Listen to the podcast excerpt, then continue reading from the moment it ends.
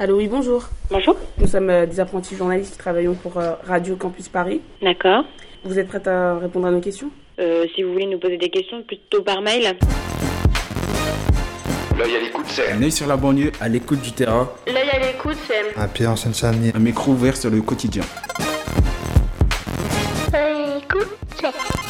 C'est le terre-terre qui s'invite sur la FM parisienne. Le 9.3 sur les ondes du 93.9. L'œil à l'écoute, c'est surtout... 60 minutes de radio tous les samedis de 18h à 19h. Ça va être difficile parce que euh, l'émission, c'est une émission radio. Pardon, je comprends pas ce que vous dites. L'œil à l'écoute. Là, l'émission de ouf. tous les samedis de 18h à 19h et c'est en direct. Si, si. Samedi après-midi à Montreuil, inauguration des nouvelles réalisations municipales au 23 de la rue de Vincennes. Parmi les personnalités présentes, M. Audru, député, M. Grégoire, maire de Montreuil, et M. Dufriche, maire adjoint, qui devait visiter cet ensemble moderne. Le groupe scolaire Berthelot tout d'abord avec son réfectoire, ses salles de classe, ses ateliers, métaux et bois, des salles de chimie et deux gymnases, un pour les garçons et le second, bien entendu, pour les filles. Enfin, second ensemble visiter la nouvelle école maternelle, deux ensembles importants pour Montreuil. Bienvenue à bord de l'action Montreuil de vive voix, une introspection radiophonique et mémorielle initiée par l'association L'œil à l'écoute. Par ce geste intergénérationnel et participatif, nous avons souhaité mettre au cœur de notre démarche la parole des habitants de la principale ville de l'Est parisien, à savoir Montreuil. Cette histoire se dessine au travers de récits, de témoignages ou encore de souvenirs, comme ceux de mes propres voisins, la famille Édouard qui réside dans le Montreuil historique, aussi appelé Montreuil Village, au cœur du quartier Paul Signac Mur à au 20 rue Rochebrune. L'occasion d'évoquer avec monsieur et madame Édouard, Montreuillois depuis l'enfance, souvenirs de jeunesse et anecdotes d'une vie en résidence, avec la présence de leurs deux enfants, Alexis et Vanessa, tous donnés dans les années 80. Dans la seconde partie de l'émission, nous retrouvons Jean-Louis Moreau, un autre résident historique du 20 rue Rochebrune, membre du conseil syndical, pour évoquer son implication au sein des murs à pêche, une ancienne zone horticole et maraîchère, autre singularité montreuilloise. Mais tout de suite, retrouvons la famille Édouard, au second étage du bâtiment C de la cour intérieure du 20 rue Rochebrune. Une vie en résidence, une émission réalisée par Hervé Bouchet pour l'association L'œil à l'écoute. Jean-Pierre Édouard, euh, bon, je suis arrivé à Montreuil euh, le 5 juillet 1957, à 5 ans. Je suis arrivé par la rue de la Marlane. Je venais de la Guadeloupe. Et vous êtes passé par quelle rue avant d'arriver au 18 rue Rochebrune Ah non, je suis pas arrivé au 18 rue Vaugireux, moi. Avant, avant d'arriver au 18. euh, 42 rue Pierre de Montreuil. ouais. J'habitais avec euh, mes parents dans les. C'est pas. C'est pas. Classique. Nassic. C'était euh, au 42 rue Pierre de Montreuil, dans les habitations. C'était la RATP. Mon, tra- mon père travaillait à la RATP et il a eu un logement par la RATP. euh, voilà. Et voilà. Et depuis 5 ans jusqu'à aujourd'hui, vous êtes toujours resté à À Montreuil, oui. J'ai fait, oui, l'école, j'ai tout fait à Montreuil. Alors Josie, moi je suis arrivée le 5 avril 58, 1958, hein, à Montreuil, euh, rue de la Maralane, voilà. Et j'allais à l'école à Anatole France, Comme. Jean-Pierre. Et puis après, bah, quand on s'est mariés, on est venu habiter euh, ici, au Rochebrune. Voilà. C'est deux bâtiments en face. alors. Donc euh, on n'a pas quitté Montreuil depuis ce temps-là. Alors du coup, vous êtes sur la résidence du 18 rue Rochebrune depuis combien de temps? Une quarantaine d'années Depuis 40 ans cette année. Ça fera 40 ans euh, au mois de juillet qu'on a acheté. juillet voilà. 76. Voilà. Ils ont guillotiné Ranucci. C'est une date euh, Oui. malheureuse, mais enfin. Ouais, ouais. On a signé. Le jour où euh, ils ont guillotiné Ranucci. on a eu le les clés de l'appartement. Le dernier condamné à mort. Quand vous êtes arrivé, j'imagine que vous n'aviez pas encore d'enfant. Alors Si. moi j'attendais ma première fille, Fanny. Ouais. Elle était là sans être là, quoi. Voilà. Et donc euh, bah, nous on a choisi de venir habiter là parce qu'on galérait pour trouver un appartement. Donc euh, bah, c'est ta sœur qui avait trouvé Oui, une c'est annonce ma- dans le c'est ma journal. Elle m'a appelé. On est venu le soir visiter. euh, donc c'était au mois de mai. Mhm. Euh, bah, il faisait un temps magnifique. L'appartement donc, euh, appartenait au Eustache. Voilà, monsieur et madame Eustache, donc qui vendaient pour acheter plus grand. Et puis bon, bah, mois de mai, ensoleillé, l'appartement. c'était l'année de canicule, C'est 67. l'année de la canicule, voilà. Et donc, on a vu ce beau jardin, euh, l'appartement qui n'était pas immense, mais bon, on nous a dit qu'on pouvait faire plein de transformations, euh, etc. Donc, on a été enchantés. Et voilà, moi, comme je travaille à la BNP, on a eu des facilités pour euh, faire un emprunt et acheter. Et on a signé. Et voilà. Et on n'est jamais parti. On a modifié l'appartement au fur et à mesure des naissances. Et c'est pas fini? Quand vous êtes arrivé, quel type de résident il y avait dans la, dans la résidence Bah, justement? Quelle était la vie au sein de la résidence? C'était assez bourgeois. Donc les gens qu'on a connus, nous, alors ils n'étaient pas désagréables, on- n'avait pas beaucoup de rapport Non, avec eux, parce on hein, travaillait c'était, euh, beaucoup, mais c'est vrai effectivement qu'ils avaient, on va dire entre guillemets, un certain standing, euh, voilà, parce qu'ils étaient propriétaires dans une résidence, C'est etc. le genre de euh, personne qui allait le dimanche sur les Champs-Élysées, tu vois, pour voir, euh, parce que fréquenter le, un peu le gratin. le beau monde, euh, voilà.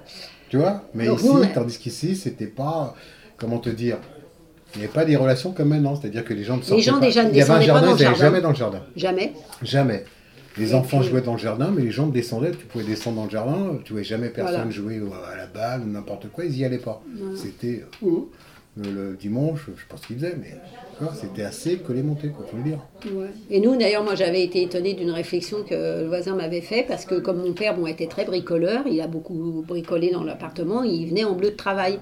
Et euh, il m'avait dit, euh, mais votre papa est entrepreneur euh, Et je lui avais dit non, euh, mon père, il était bah, ajusteur euh, P3 à l'usine, hein, commençait à bosser à 12 ans.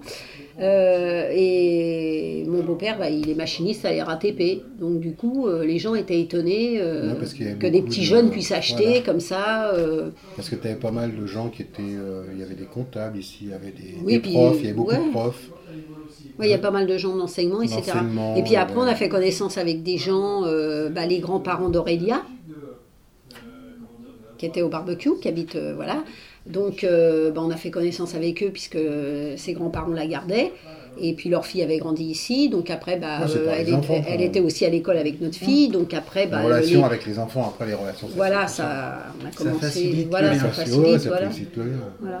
Mais bon. D'ailleurs, c'est le papy d'Aurélia qui a appris à Fanny à faire du vélo. Mhm. Bon. Et puis après, bah, petit à petit, euh, moi, quand j'étais en congé parental pour Vanessa, bon, j'étais davantage sur la résidence, on descendait dans le jardin ou autre. Mais voilà, c'était un autre état d'esprit. C'était différent, c'était... euh, C'était moins populo, quoi. C'était, euh, franchement, c'était. bah, L'accession à la propriété n'était pas aussi, alors je vais pas dire facile maintenant parce que quand on les voit, on voit les prix de Montreuil, bon, voilà. Mais je veux dire, c'est rentré. Bon, les locations étant chères maintenant, on a presque intérêt à acheter. Donc je veux dire, c'est rentré plus dans les mœurs euh, qu'à l'époque, contraire. d'acheter. Les gens allaient en location, en acheter. Voilà.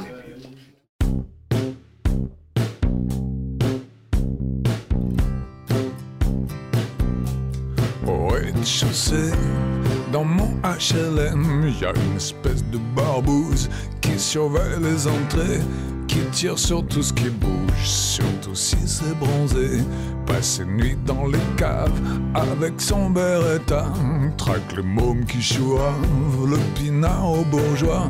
Il se recrée l'Indochine dans sa petite vie de PNQ. Sa femme sort pas de la cuisine, sinon il cogne dessus. Il est tellement givré que même dans la Légion, ils ont fini par le jeter. C'est vous dire s'il est con, putain ce qu'il est blême. Mon HLM et la môme du huitième, le HLM. Au premier, dans mon HLM, y a le jeune cadre dynamique, costard en alpaga, qui a payé 20 briques, son deux pièces plus le dia. Il en a chez 20 ans pour en arriver là. Maintenant il est content, mais il parle de se casser. toute façon il peut pas, il reste à payer le lave-vaisselle, la télé et l'assure pour ses chats. Parce que naturellement, ce bon contribuable centriste, il aime pas les enfants. C'est vous dire s'il est triste. Putain, ce qu'il est blême, mon HLM et la môme du huitième, le HLM.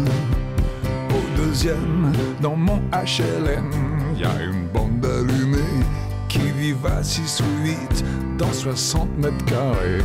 Y a tout le temps de la musique, des anciens de 68. Il y en a un qui est chômeur, il y en a un qui est instit. Il y en a une, c'est ma sœur, ils vivent comme ça, relax. Il y en a matelas par terre, les voisins sont furax. Ils font un boucan d'enfer, ils payent jamais leur loyer. Quand les huissiers déboulent, ils écrivent libé. C'est vous dire s'ils sont cool. Putain, ce qu'il est blême. Mon HLM et la môme du huitième. Le HLM.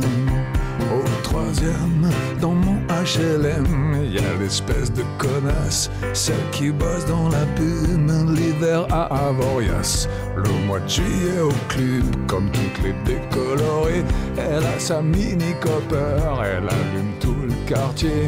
Quand elle sort son cocker au manif de gonzesse, elle est au premier rang, mais elle veut pas d'enfant. Parce que ça fait vieillir, ça ramollit les fesses. Et puis ça fout des rides, elle a lu dans l'Express. C'est vous dire si elle lit. Ce qui est blême, mon HLM et la môme du huitième. Le HLM. Quatrième, dans mon HLM, y a celui que les voisins appellent le communiste, même que ça lui plaît pas bien. Il dit qu'il est trotskiste, j'ai jamais bien pigé la différence profonde.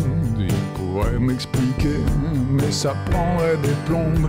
Depuis sa pétition, il y a trois ans pour le Chili, tout l'immeuble soupçonne à chaque nouveau graffiti. N'empêche que mort au con, dans la cage d'escalier, c'est moi qui l'ai marqué. C'est vous dire si j'ai raison. Putain, ce qu'il est blême, mon HLM la môme du huitième, le HLM. Puis y a aussi dans mon HLM un nouveau romantique, un ancien combattant. Un loupard et un flic qui se balade en survêtement. Il fait chaque jour son jogging avec son berger allemand. De la cave au parking, c'est vachement enrichissant. Quand j'en ai marre de ces braves gens, je fais un saut au huitième pour construire un moment avec ma copine Germaine. Un monde rempli d'enfants. Et quand le jour se lève, on se quitte en y croyant. C'est vous dire si on rêve. Putain, ce qu'il est mon HLM et la môme du huitième, le HLM,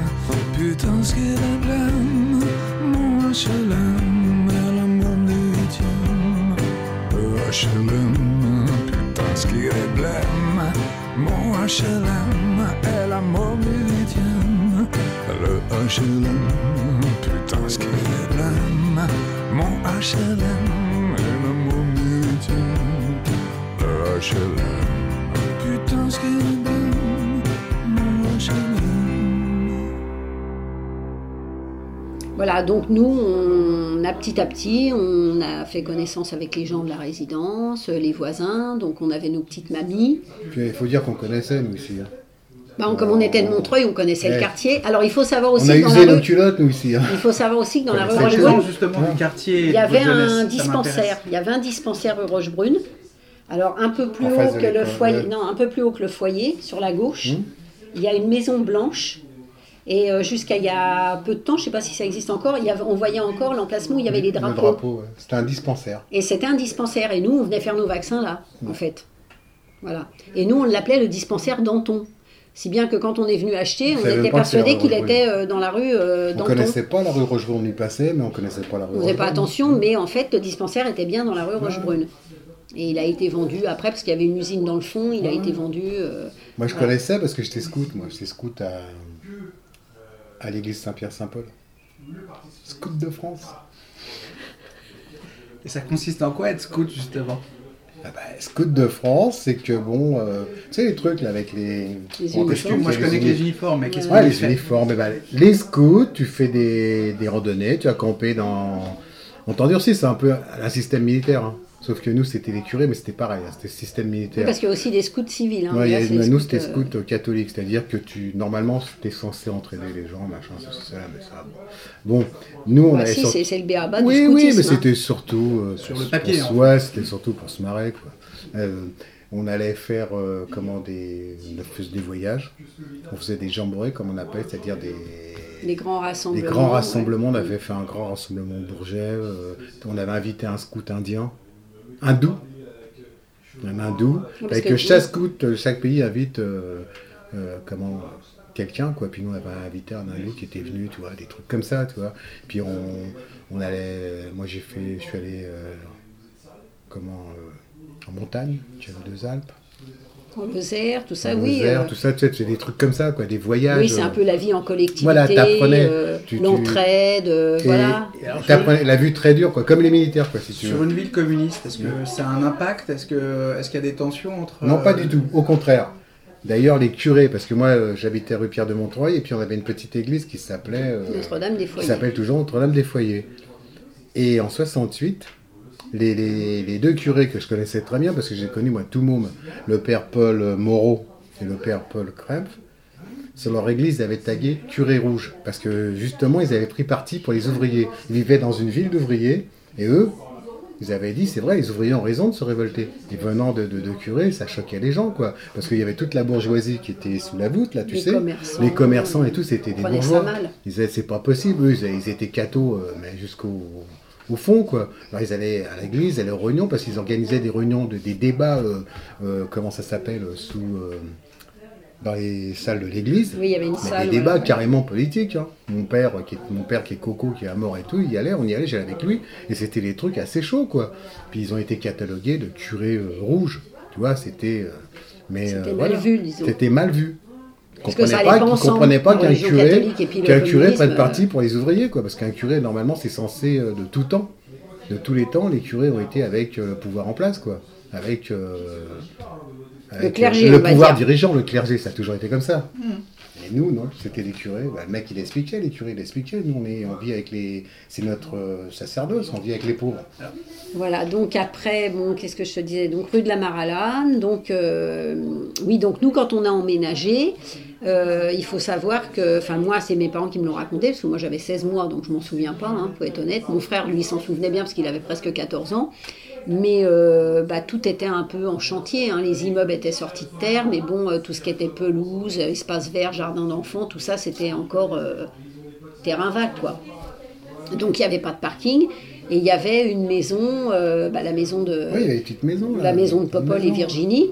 Euh, donc c'était des gens qui avaient, euh, c'était hyper campagne. c'était qui avaient une maison et leur jardin. Et donc en fait, bah, eux, ils leur ont euh, proposé de leur reconstruire une maison un peu plus loin. Donc ils ont reculé leur maison. Donc ça, moi je m'en souviens de la, de la, du bulldozer qui est venu et qui a, qui a démoli leur maison. Euh, et puis ils l'ont reconstruit, euh, bon, je sais pas, euh, 10 mètres plus loin, si tu veux, pour pouvoir constituer le parking. Après, nous, quand on était enfants aussi, il faut te dire que euh, bah, la rue de la Maralane, la rue Pierre de Montreuil, C'était euh, des chemins de terre. C'était pas goudronné, il n'y avait pas de trottoir, il n'y avait rien. Ici, Donc on imagine quand il pleuvait, euh, c'était euh, la gadoue, euh, pas possible. Quand on allait à l'école, bah, c'était la dernière rue dans le coin qui a été goudronnée, c'était la rue Marcel Largillière. Et moi, je suis allée à l'école euh, Anatole France jusqu'en 68. Et euh, cette petite rue, elle était toujours en terre. Donc euh, une gadoue pas possible quand il pleuvait. Enfin bon, voilà. Et on a vu goudronner avec le gros rouleau compresseur toutes les rues, euh, voilà. Parce qu'il faut savoir aussi que le bus euh, ne montait pas. Il n'y avait pas de bus. Tu arrivais à la mairie de Montreuil au métro. Et après, tu montais avec tes pieds. hein. Après, le bus s'arrêtait au cimetière. Au cimetière, Après, il s'est arrêté à Saint-Just, c'était la section. Parce qu'à l'époque, à chaque section, il fallait mettre un ticket supplémentaire. Maintenant, on peut faire toute une ligne de bus avec un ticket. Mais à l'époque, tu avais, Ouais, coûtait les 15 stations et les sections. Donc, quand tu arrives à Saint-Just, le gars, il tirait sur le truc du, du bus à plateforme. Il disait Saint-Just section Hop, tu savais qu'il fallait passer un deuxième ticket.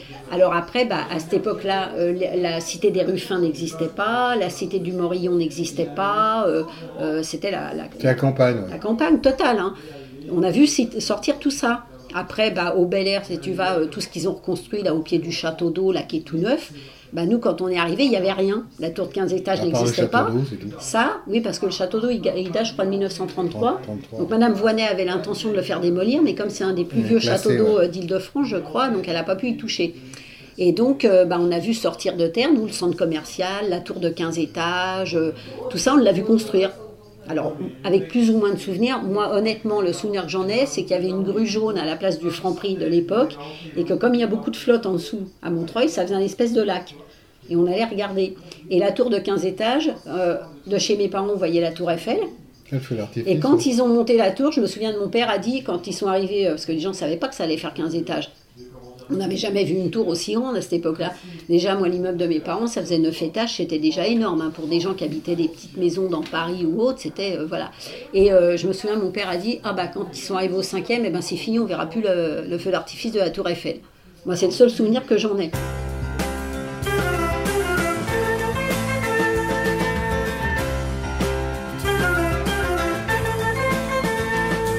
Il habitait dans une tour de béton, de vitre et d'acier, pas le moyen d'y faire l'amour sans que tous en soient informés. Pour planter un clou dans les murs, il fallait un marteau piqueur dehors en guise de peinture. C'était du ciment de couleur.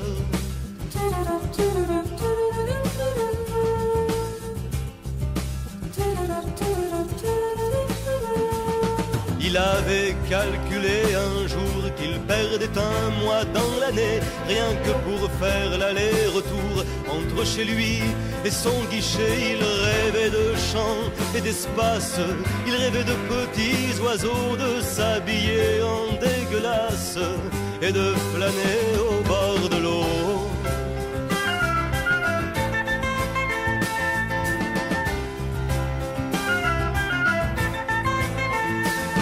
À l'entrée A du bloc des 6, dixième étage, escalier B derrière la porte 306.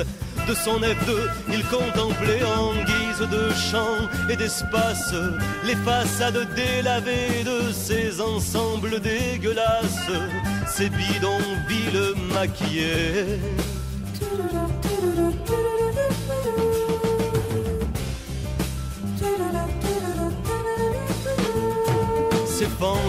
Des jours en gris s'élèvent tôt, des trains bondés, ces êtres coincés par la vie, qui n'avaient rien à espérer, c'est pas plus con que beaucoup d'autres, c'est moins des brouillards seulement, ces gens qui bossaient pour les autres, payés pour vivre là-dedans.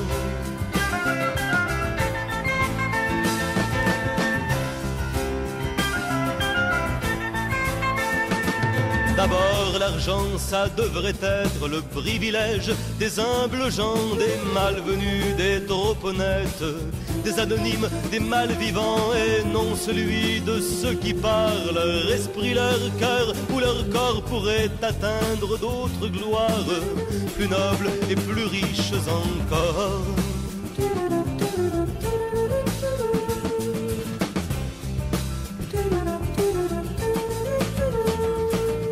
Habitait dans une tour de béton, de vitre et d'acier, pas le moyen d'y faire l'amour sans que tous en soient informés. Ils habitaient dans des tours de béton, de vitre et d'acier, pas le moyen d'y faire l'amour sans que tous en soient informés. Ils habitaient dans des tours de béton, de vitre et d'acier, pas le moyen d'y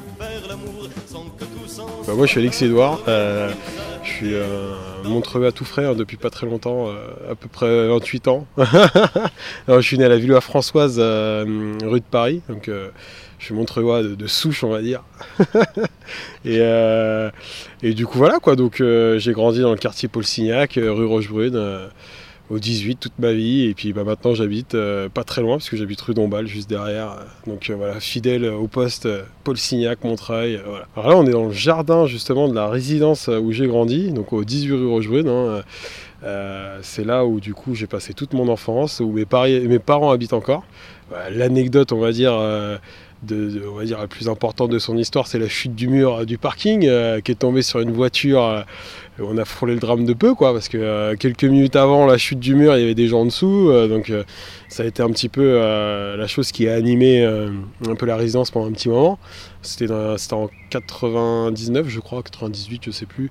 En tout cas, c'était avant les années 2000. Euh, et puis voilà, et puis après, derrière, il y a eu tout un truc avec un procès avec les voisins pour qui va payer pour le nouveau mur et tout. Donc c'était un espèce de feuilleton qui a duré assez longtemps et qui était assez cocasse, on va dire.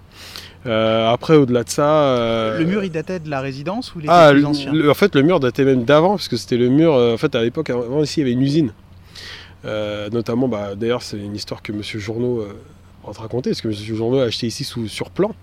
Donc, il a vu avant que ça se construise ici à quoi ressemblait le terrain, etc. Donc, c'était une usine, une ancienne usine.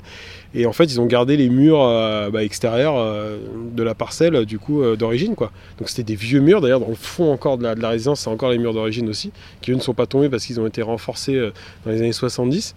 Donc du coup, voilà, c'est la partie qui était la plus faiblarde en fait, avec des infiltrations des deux côtés. et en gros, avec le temps, ça a penché, un mur de 4 mètres de haut. Donc du coup, voilà, ça a penché et c'est tombé.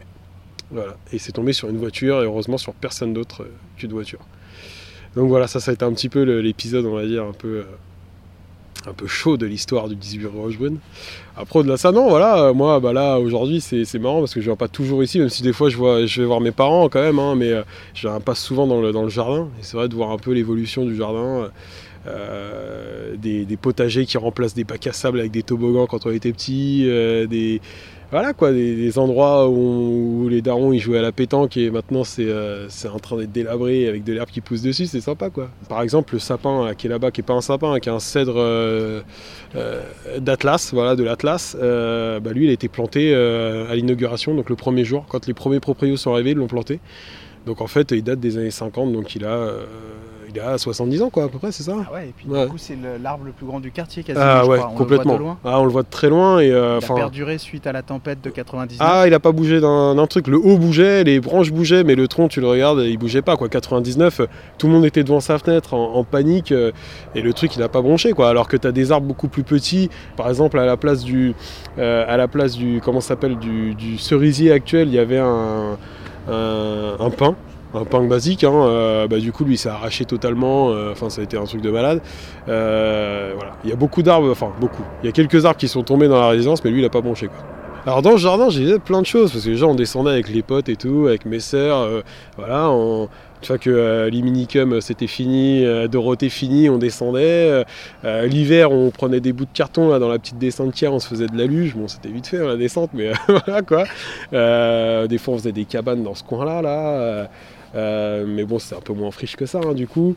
Euh, voilà, après, on faisait plein de choses. On faisait des tournois de foot. euh, Mais c'est vrai que moi, quand j'étais petit, dans mes souvenirs, voilà, jusqu'à mes 12 ans, enfin, tout le monde descendait dans, dans le- jardin. Dès qu'il faisait beau, dès qu'il faisait chaud, c'était. Il y avait beaucoup de monde qui était de la même génération, en fait. Donc, du coup, tous les gens descendaient, tous les gens discutaient. Dès qu'il faisait beau, c'était tout le monde vivait dans le jardin, quoi, en fait, toute la journée. Euh, les mères de famille, etc. Et puis, euh, et puis bon, t'avais les petites vieilles qui restaient dans l'escalier parce qu'il faisait trop chaud, donc c'était marrant, quoi. Il y avait de l'animation, quoi. Puis après, pour ce qui est des petits vieux, bah, c'est marrant parce qu'à l'époque, quand mes parents étaient jeunes, on se moquait des petits vieux, et puis bah, eux, tout doucement, ils sont en train de devenir les petits vieux, quoi. Les vieux ne parlent plus, ou alors seulement parfois du bout des yeux. Même riches, ils sont pauvres, ils n'ont plus d'illusions et n'ont qu'un cœur pour deux. Chez eux, ça sent le thym, le propre, la lavande et le verbe d'antan. Que l'on vive à Paris, on vit tous en province quand on vit trop longtemps. Est-ce d'avoir trop ri que leur voix se lézarde quand ils parlent d'hier. D'avoir trop pleuré que des larmes encore leur perdent aux paupières. Et s'ils tremblent un peu, est-ce de voir vieillir la pendule d'argent qui ronronne au salon, qui dit oui, qui dit non, qui dit je vous attends. Les vieux ne rêvent plus, leurs livres sans sommeil, leurs pianos sont fermés. Le petit chat est mort, le muscat du dimanche ne les fait plus chanter. Les vieux ne bougent plus, leurs gestes ont trop de rides, leur monde est trop petit. Du lit à la fenêtre, puis du lit au fauteuil, et puis du lit au lit. Et s'ils sortent encore, bras dessus, bras dessous, tout habillés de raide, c'est pour suivre au soleil l'enterrement d'un plus vieux, l'enterrement d'une plus laide, et le temps d'un sanglot oublié toute une heure, la pendule d'argent qui ronronne au salon, qui dit oui, qui dit non, et puis qui les attend. Les vieux ne meurent pas, ils s'endorment un jour et dorment trop longtemps. Ils se tiennent la main, ils ont peur de se perdre, ils se perdent pourtant. Et l'autre reste là, le meilleur ou le pire, le doux ou le sévère. Cela n'importe pas, celui des deux qui reste se retrouve en enfer. Vous le verrez peut-être, vous la verrez parfois en pluie et en chagrin. Traverser le présent en s'excusant déjà de n'être pas plus loin et fuir devant vous une dernière fois la pendule d'argent qui ronronne au salon, qui dit oui, qui dit non, qui leur dit je t'attends, qui ronronne au salon, qui dit oui, qui dit non, et puis qui nous attend.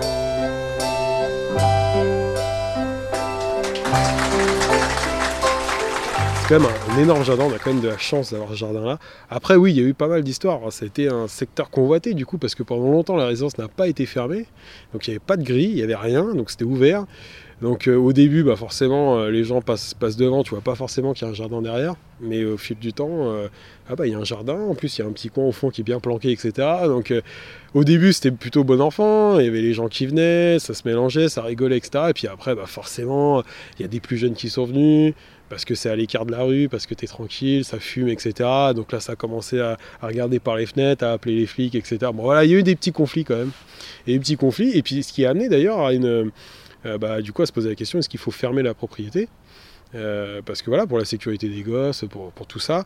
Euh, D'ailleurs, il y a des voitures qui venaient se garer aussi parce qu'ils pensaient que c'était un parking euh, ouvert, du coup. Enfin, ils savaient très bien que c'était un parking ouvert, mais bon, ils venaient quand même. Donc voilà, il y a eu cette question-là. Et d'ailleurs, ça a été une bataille aussi euh, auquel j'ai assisté parce que j'allais aux réunions au conseil syndical avec mes parents. Et c'était assez marrant parce que tu avais les pour, enfin ceux qui étaient pour le, la fermeture du, parking, puis tu avais ceux qui étaient contre. Et euh, ceux qui étaient contre, c'était les anciens. Quoi. Et du coup, ça, encore une fois, ça a été un feuilleton, encore un feuilleton qui a duré mais facilement 5 bonnes années. Quoi. Donc, du coup, euh, c'était à coup d'experts, à coup de, projets, à coup de euh, euh, contre-projets. De... Enfin, ça a été extrêmement long jusqu'au jour où ça a été voté parce que voilà, les anciens, ils ont lâché l'affaire, ils ont dit bon. Et puis maintenant, c'est quelque chose qui paraît totalement euh, invraisemblable de discuter sur la fermeture ou non d'une résidence. C'est juste formidable comme mais c'est un débat qui a, qui a duré au moins 5 ans. Mhm. 5 ans. Et il a fallu qu'il y ait des voitures qui soient vandalisées, qui soient euh, voilà, des, des choses qui se passent et pour que les gens réagissent et puis qu'au final, euh, ça se passe même pas dans. Enfin, ça n'a même pas été une décision euh, unanime. hein. C'est des gens qui ont voté blanc, des gens qui se sont abstenus, euh, des gens qui ont. Enfin, c'est passé de justesse, quoi. Et le parking a été fermé, de... enfin, la résidence a été fermée de justesse, quoi. Voilà, moi j'ai été à l'école, euh, bah, l'école Danton qui est au bout de la rue. euh, J'étais avec euh, une mixité sociale là-dedans. j'avais des, enfants d'immigrés maliens qui étaient dans la classe avec moi, des, gitans de la rue Saint-Antoine, des voilà quoi, des mecs de la, cité Paul Signac, bien connus pour un peu être un peu des, narvalos. Donc du coup, voilà, j'avais toute cette mixité là, c'était bonne ambiance. Enfin, il n'y avait pas de souci à sortir de la résidence parce que il n'y avait, aucune crainte en fait. On allait jusqu'au au petit square euh, Marcel Cachin. euh, euh, voilà, il y a- on allait jouer au foot là-bas. C'était, enfin, franchement, c'était, euh, c'était un bon quartier. Et euh, il y a eu une petite période sombre, forcément, où euh, du coup, euh, bah, il y a toute une génération, hein, les générations 85-88, beaucoup de gamins. Euh, et puis du coup, bah, ils sont devenus ados, on est devenus ados. Et euh, du coup, bah, on a commencé à faire quelques petites conneries. Donc du coup, c'est un, quartier qui a perdu un petit peu euh, pendant une période de sa valeur. hein. C'était un petit peu ghetto de sortir euh, dans la rue, quoi. Mais, euh, mais du coup, c'est un quartier qui a repris de sa super, mais qui a perdu aussi de son charme parce que beaucoup de construction, beaucoup de, beaucoup, beaucoup de choses. Par exemple, la petite euh, usine à bois qui était à côté, où moi je kiffais, aller me promener avec ma mère euh, quand j'étais tout petit. euh, on allait voir euh, euh, la, comment dire, la, pelleteuse qui prenait les, bûches, enfin les, gros troncs d'arbres qui les emmenait dans l'usine, etc. On assistait à ça, c'était le spectacle de la journée, quoi. Et puis bah, maintenant, tu vois, l'usine à bois, bon, c'est devenu un squat artistique qui est super bien d'ailleurs. Et puis bah, en face, là où il y avait le stock de bois, euh, c'est un immeuble qui est en train d'être construit, quoi. Donc c'est vrai que quand tu passes, ça te fait un petit pincement au cœur. Tu te rappelles quand t'étais gosse et que tu faisais ton petit tour de pâté de maison avec la daronne et, et euh, t'étais là, on va voir le bois, on va voir le bois, bah ça c'est fini quoi. Plus, de- plus aucun gamin le fera quoi. Bon, ils feront autre chose, hein. ils auront leurs souvenirs, mais, mais plus ça quoi. Euh, non, après voilà, c'est un quartier quelque part qui a pas. Enfin voilà, une mixité culturelle, moi c'est ce que. Enfin, je pense que ce quartier m'a apporté beaucoup de choses dans la personne que je suis aujourd'hui. Tu vois, quand tu grandis en face d'un foyer, ça t'apprend à être beaucoup. Enfin, à avoir comment dire, une tolérance et une acceptation de la- de la- de la- des, des différentes cultures, etc. Tu vois. Euh, Tu mettais les pieds du coup au foyer ah quand bah, complètement, complètement. Moi j'ai encore un ami qui, euh, qui vit, que je connais depuis toujours, euh, depuis que je suis tout petit, euh, Yata, euh, qui était un ami de mes sœurs, etc. Et, et, ouais, des fois on y allait quand euh, bah, tous les ans il y a la fête du foyer, où ils fêtent la, voilà, la- l'anniversaire du foyer. Et, euh, et du coup, bah voilà, on allait dedans, euh, tu manges, voilà, le foyer c'est simple, tu peux y aller tout le temps, tu as toujours un, yassa ou un, ou comment dire, un tiep pour, euh, pour 5 euros, quoi, enfin 3, 3 à 5 euros, quoi. Donc. C'est quelque chose qui est ouvert, nous on y allait. euh, moi j'avais des copains qui étaient à l'école avec moi, euh, qui avaient leur daron qui était là-dedans. Alors eux ils vivaient pas là, parce que c'est que les, que les hommes qui vivent dedans. Euh, eux ils vivaient avec leur mère des fois en dehors de, enfin, en dehors de Montreuil, mais pas très loin quand même, puisque moi ils vivaient quand même à Danton. Mais voilà, des fois on allait, j'allais avec eux. Enfin je suis fier de cette diversité en fait. Montreuil, ouais, vraiment. Que ce soit pour, les Maliens, les Rabouins, que ce soit. Enfin, c'est ça qui fait la richesse de Montreuil quoi. Et de ce quartier là, parce que le quartier euh, Bel Air Murapêche c'est vraiment un quartier où bah, on a un foyer, euh, on a une cité, même si la cité Policiac c'est une petite cité, mais voilà, il y a une mixité sociale. Euh, voilà, la rue Rochebrune, euh, quand tu vas vers Danton, c'est des maisons où voilà, faut le dire, ça a toujours été des bourgeois qui ont été dedans, parce que c'est des maisons qui sont hors de prix, avec des terrains immenses. Et en même temps, au bout de la rue, tu as une cité, juste à côté, tu as un foyer. et c'est formidable parce que tous ces gens-là se, mélangent, se rencontrent. Euh, après, je dis pas qu'il n'y a pas de facho, hein, on n'est pas dans le pays des, bisounours, hein, mais euh, c'est clair que t'en as qui doivent pas être contents de ça, mais la majorité, euh, ils l'acceptent et ils foutent leur gosse à Danton, où du coup, Danton, c'est un super mélange culturel et, euh, et ouais, d'origine, quoi. Et tu parlais du quartier Saint-Antoine, euh, Ouais. C'est quoi les spécificités de ce quartier Ah, mais ça c'est ah bah, c'est c'est des gitans quoi, c'est les gitans mais les gitans sédentarisés quoi, qui sont là depuis euh, l'époque de mes parents, Euh, les Marvi, les, les mentions pardon, les Dorkel, euh, les Colino, enfin ces, ces mecs là ils sont enfin les gars que tu vois aujourd'hui euh, dans la rue euh, hein, au volant de leur BM, ils étaient dans la classe avec mon père dans les années euh, 50 quoi, 60 tu vois donc euh, euh, moi j'étais avec, euh, avec leurs gosses à l'école, euh, aujourd'hui tu encore leurs gosses qui sont euh, on s'occupe de leurs gosses euh, dans les centres etc donc euh, Ouais, c'est des gars qui sont des gens du voyage, entre guillemets, mais qui voyagent plus, quoi. Et qui sont montreuillois à 100% et, euh, qui, le font, savoir, quoi. Ils sont fiers d'être montreuillois aussi. Et, euh, et cette rue Saint-Antoine, ouais, c'est une rue euh, qu'on utilisait vachement, euh, surtout quand j'étais à l'école, parce qu'on allait au, au Tennis Plus. Quand j'étais à Danton, on avait une fois par semaine, on allait faire du tennis à Tennis Plus, donc qui est côté euh, Bel Air Park. Donc dans le Haut-Montreuil Dans le Haut-Montreuil. Et, et du coup, cette rue-là, elle était ouverte. C'est-à-dire que maintenant, c'est une rue, c'est une impasse. C'est fermé au bout, au niveau de l'autoroute. Et avant, c'était ouvert. Donc du coup, on allait avec l'école, on traversait et on arrivait au bout, là où tu as tous les camions qui sont désossés et tout. C'était assez euh, cocasse, quoi. C'était assez marrant. Et du coup, on traversait, on montait par-dessus les trucs et tout, les petites buttes euh, en terre et tout. Et hop, on arrivait directement. Tu vois, aujourd'hui, quand tu es à Danton pour aller jusqu'à jusqu'à Tennis Plus, faut t'accrocher quoi. C'est un sacré détour parce que cette rue-là, elle est bouchée quoi.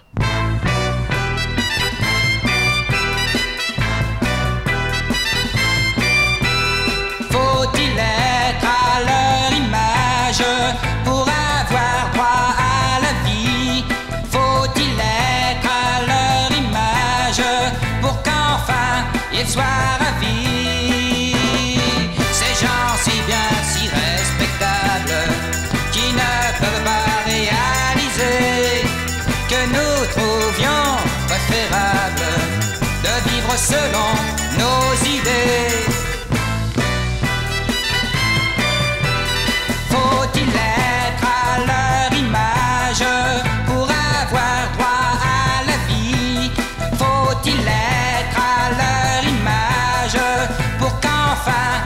qu'enfin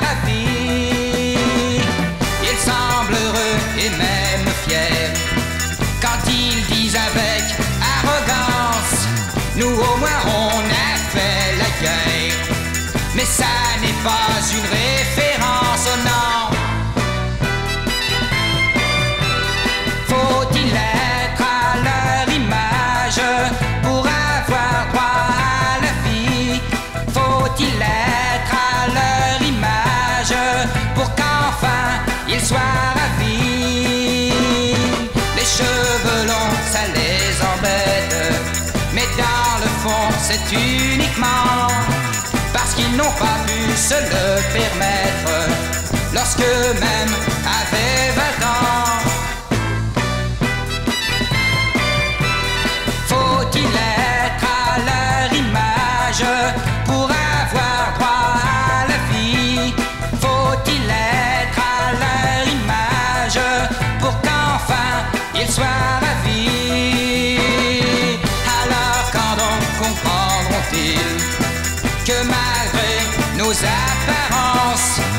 Nous sommes tous autant utiles que même lorsqu'ils sortaient de leur enfance. Allez, faut-il être à leur image pour avoir droit à la vie? Faut-il être à leur image pour qu'enfin ils soient ravis? Pour qu'enfin ils soient Pour qu'enfin soient ravis Pour qu'enfin ils soient Bon, franchement, quand j'étais jeune, je vais tout avouer, les murs à pêche étaient vraiment abandonnés, c'était délabré. Euh, la politique de mettre des associations dedans, etc., pour gérer les, les parcelles, c'est assez récent, ça date des années euh, fin 90, début 2000. Euh, donc du coup, moi je t'avoue que quand j'étais petit, euh, enfin ce truc-là, je vais te dire la vérité, c'est qu'on savait, à part nos parents qui nous racontaient, qui nous expliquaient, etc., et puis ce qu'on voyait à l'école, parce que à Danton on travaillait vachement là-dessus sur euh, l'histoire du quartier, etc. bah, je t'avoue que moi de mes yeux, je les avais jamais vus quoi. La première fois que j'ai vu les murs à pêche, j'étais adolescent quoi. J'étais adolescent, c'était en allant au Lézard pour un truc quand ils ont inauguré leur parcelle, je sais plus exactement, mais c'est très tard. Jusque-là, je savais même pas en passant dans la rue, euh, euh, comment elle s'appelle, Saint-Just, que euh, derrière les maisons, tu avais une, immensité de murs à pêche, etc.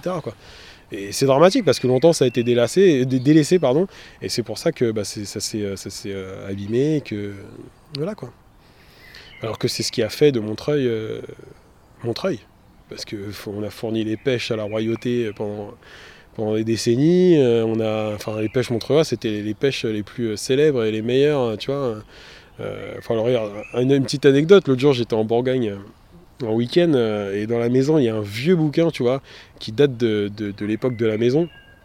Peut-être pas quand même, mais en tout cas des anciens proprios qui étaient très vieux là-dedans. Et t'as un vieux bouquin qui date de 1902 sur la cuisine moderne, tu vois. Et en fait, dedans, c'est marrant parce que c'est fait à la main, c'est que des dessins. Et euh, franchement, tu vois, le truc, c'est dégueulasse, c'est rien qui te donne envie, tu vois. C'est- la cuisine moderne, mais de l'époque, tu vois, c'est dégueu, quoi. Et, euh, et à un moment donné, t'as une, euh, un dessert qui s'appelle la, la, la pêchoise montreuilloise, tu vois, un truc comme ça. Et tu regardes et tu vois dans les, dans les ingrédients, ils te disent pêche montreuilloise, tu vois. C'est un dessert qui se fait avec la, de la pêche montreuilloise. Alors, c'est marrant de voir ce bouquin qui est en Bourgogne, où on te parle euh, d'une recette officielle, que c'est quand même l'atlas de la bouffe moderne et tout, et on te parle de la pêche montreuilloise, tu vois. Alors qu'aujourd'hui, la pêche montreuilloise, tout le monde s'en tape, quoi. Ça a disparu. Et si je vous proposais de voyager dans le temps? Rassurez-vous, nul besoin d'une machine complexe pour remonter le temps, il suffit d'aller se balader à Montreuil et d'aller à la découverte d'un lieu étonnant, vestige du passé agricole de cette ville. Alors on est où ici? Donc on est dans, dans les murs à pêche, dans, dans, un espace qui reste d'une histoire qui date du XVIIe siècle. Hein. les premières traces euh, de, de vergers clos de murs qu'on retrouve, c'est XVIIe siècle. Et la ville de Montreuil était une ville agricole, comme toutes les, les villes de proche banlieue. Et c'est spécialisé dans les fruitiers et en particulier un, un, fruit emblématique, la pêche, qui était très difficile à obtenir euh, aussi au nord. Donc ils ont imaginé construire ces, murs qui protégeaient du vent euh, les arbres et puis euh, accumuler la chaleur. Donc tous les murs sont orientés euh, nord-sud, euh, ce qui donne à la ville un paysage, un parcellaire assez étonnant, labyrinthique. puisque cette activité s'est développée jusqu'à occuper 600 hectares, les deux tiers de, la ville à, la fin du 19e siècle. Et puis encore avant-guerre, dans les années 30, il y avait encore 400 hectares de vergers. Euh, et puis là, il reste en fait une trentaine d'hectares qui a été protégé euh, réserve agricole et, ou réserve d'espace vert jusqu'en 94. Et, en 94, le, site est devenu urbanisable. Euh, donc là, ça, cette année-là, c'est monté l'association Mur à pêche, MAP, pour défendre ce patrimoine historique exceptionnel et essayer d'en faire valoir la, valeur et, l'importance pour la ville.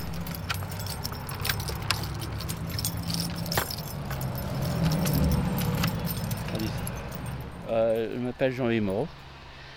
Euh, J'habite euh, au 16 18 20 rue Rochebrune.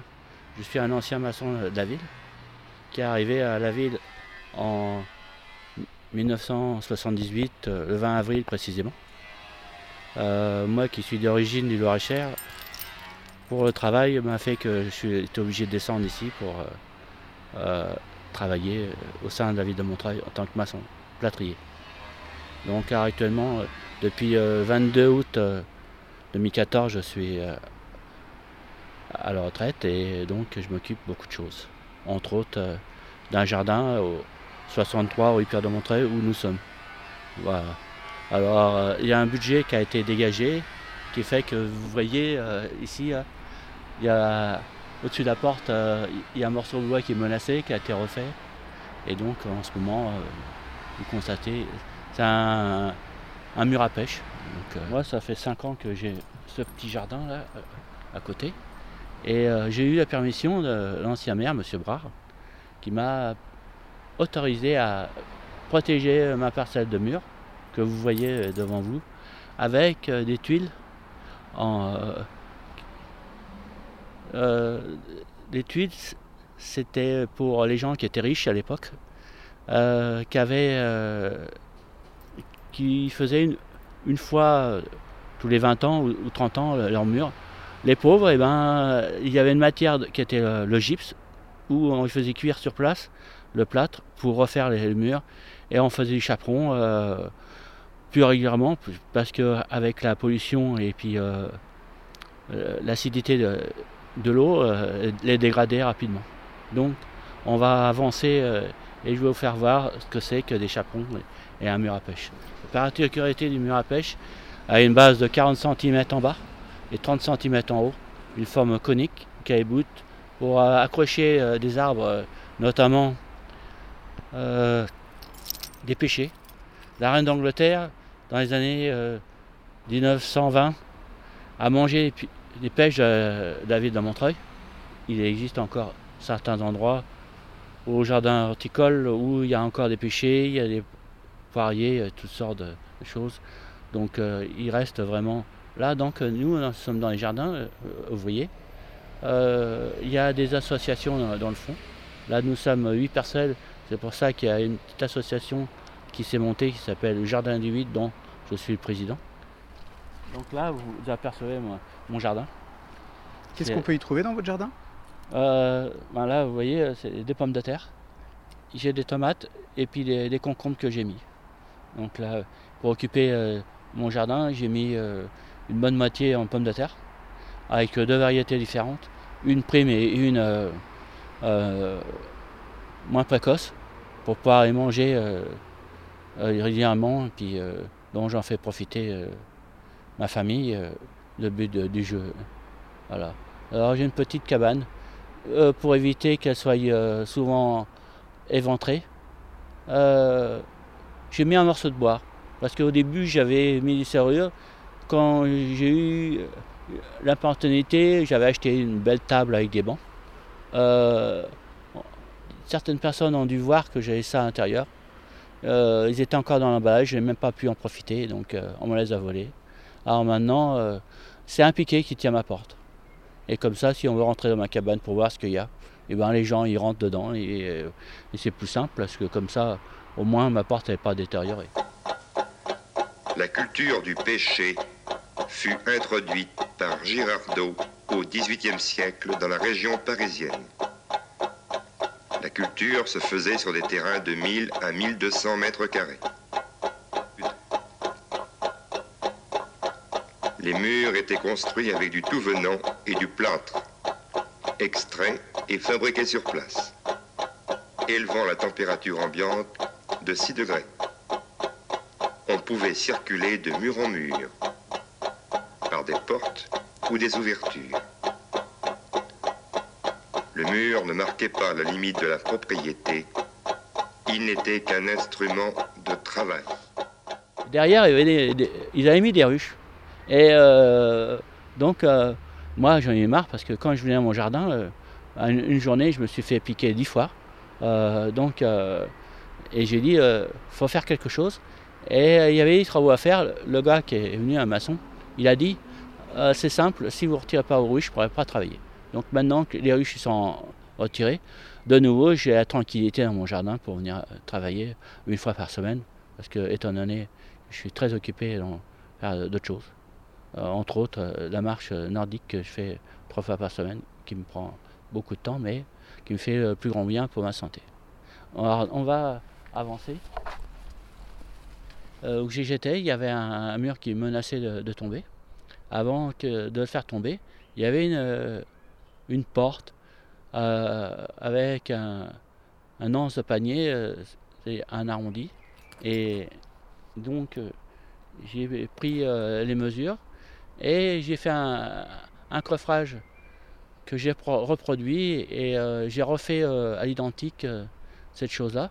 Cette année-là, Monsieur Brard avait fait deux visites avec les employés communaux et donc a été surpris que quelqu'un encore ait des connaissances pour euh, être capable de refaire des- choses à l'identique. Bon, euh, ma formation, mon apprentissage étant donné que était à la campagne, on maçonnait beaucoup à la ficelle. Et euh, ces techniques anciennes euh, étaient remises à l'ordre du jour, qui a pu faciliter de reproduire ce, ce mur. Et donc voilà quoi. Après le, chaperon, euh, s'il y a eu des échecs, euh, j'ai compris pourquoi il y a mon échec. Alors la solution, comme je vous ai dit tout à l'heure, plate sur plate, ça ne tient pas. On faisait des morceaux de 80 cm à 1 mètre en le tenant, entre 5 à, à 7 cm d'épaisseur, avec euh, du gros plâtre. C'est un plâtre qui prend extrêmement vite. Donc on, gâchait ça dans les poubelles avec un, un et on, on s'est on se dépêchait de, de le mettre dans le coffrage.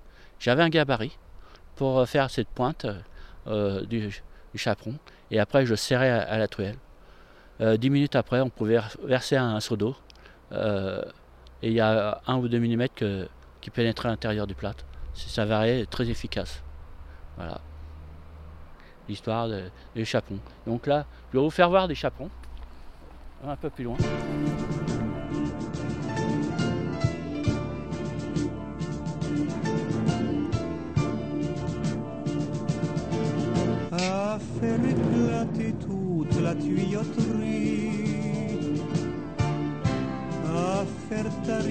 Mes deux sources et mon puits,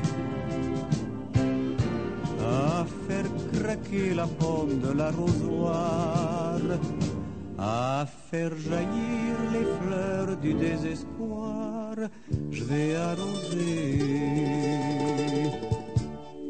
À faire noyer ton terrain desséché, à faire rougir tes fruits décalcifiés, à faire fleurir la fleur du péché, à faire dresser ton gazon épilé. Je vais arroser, je vais arroser comme jamais je l'ai arrosé. Je vais arroser plus loin que tes rêves l'ont imaginé. Je vais arroser, je vais arroser.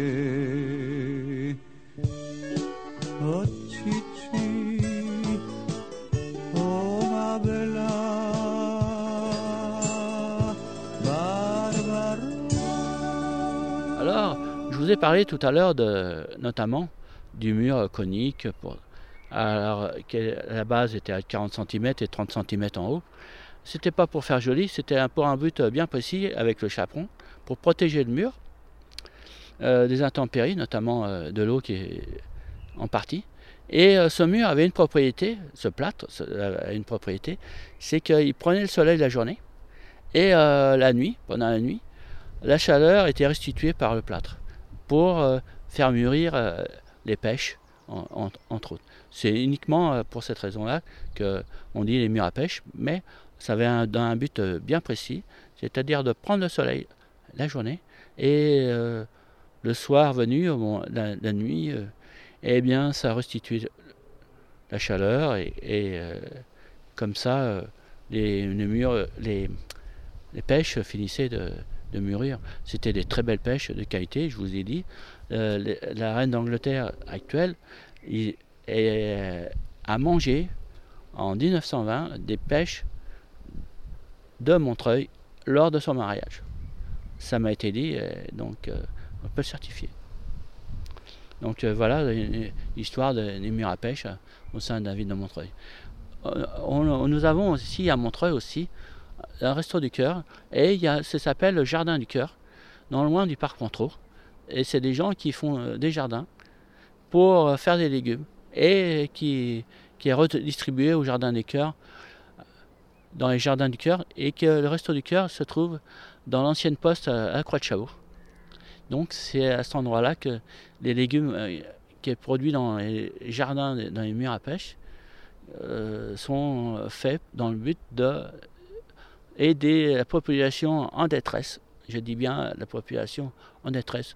Toutes sortes de nécessités.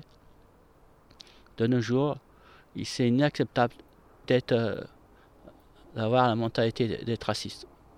Tout être sur terre à sa place. Tout être a le droit de euh, manger euh, à sa faim. Et non pas être obligé de souvenir au crochet des autres, se battre, un combat continuel, perpétuel. Voilà, c'est ainsi, sur cette phrase que je vais abréger mon entretien. Un grand merci à la famille Édouard ainsi qu'à Jean-Louis Moreau pour nous avoir livré leur témoignage. Retrouvez plus d'infos et l'ensemble de nos programmes en écoute sur le site de Radio Campus Paris ainsi que sur notre site l'œil-à-l'écoute.org. Vous pouvez nous retrouver sur les réseaux sociaux à l'œil à l'écoute et nous laisser vos remarques et commentaires.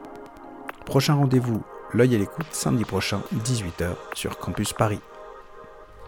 Hier, aujourd'hui, demain, c'est également le thème de l'exposition Vivre à Montreuil que M. André Grégoire, maire de Montreuil, faisait visiter à M. Jacques Duclos, sénateur.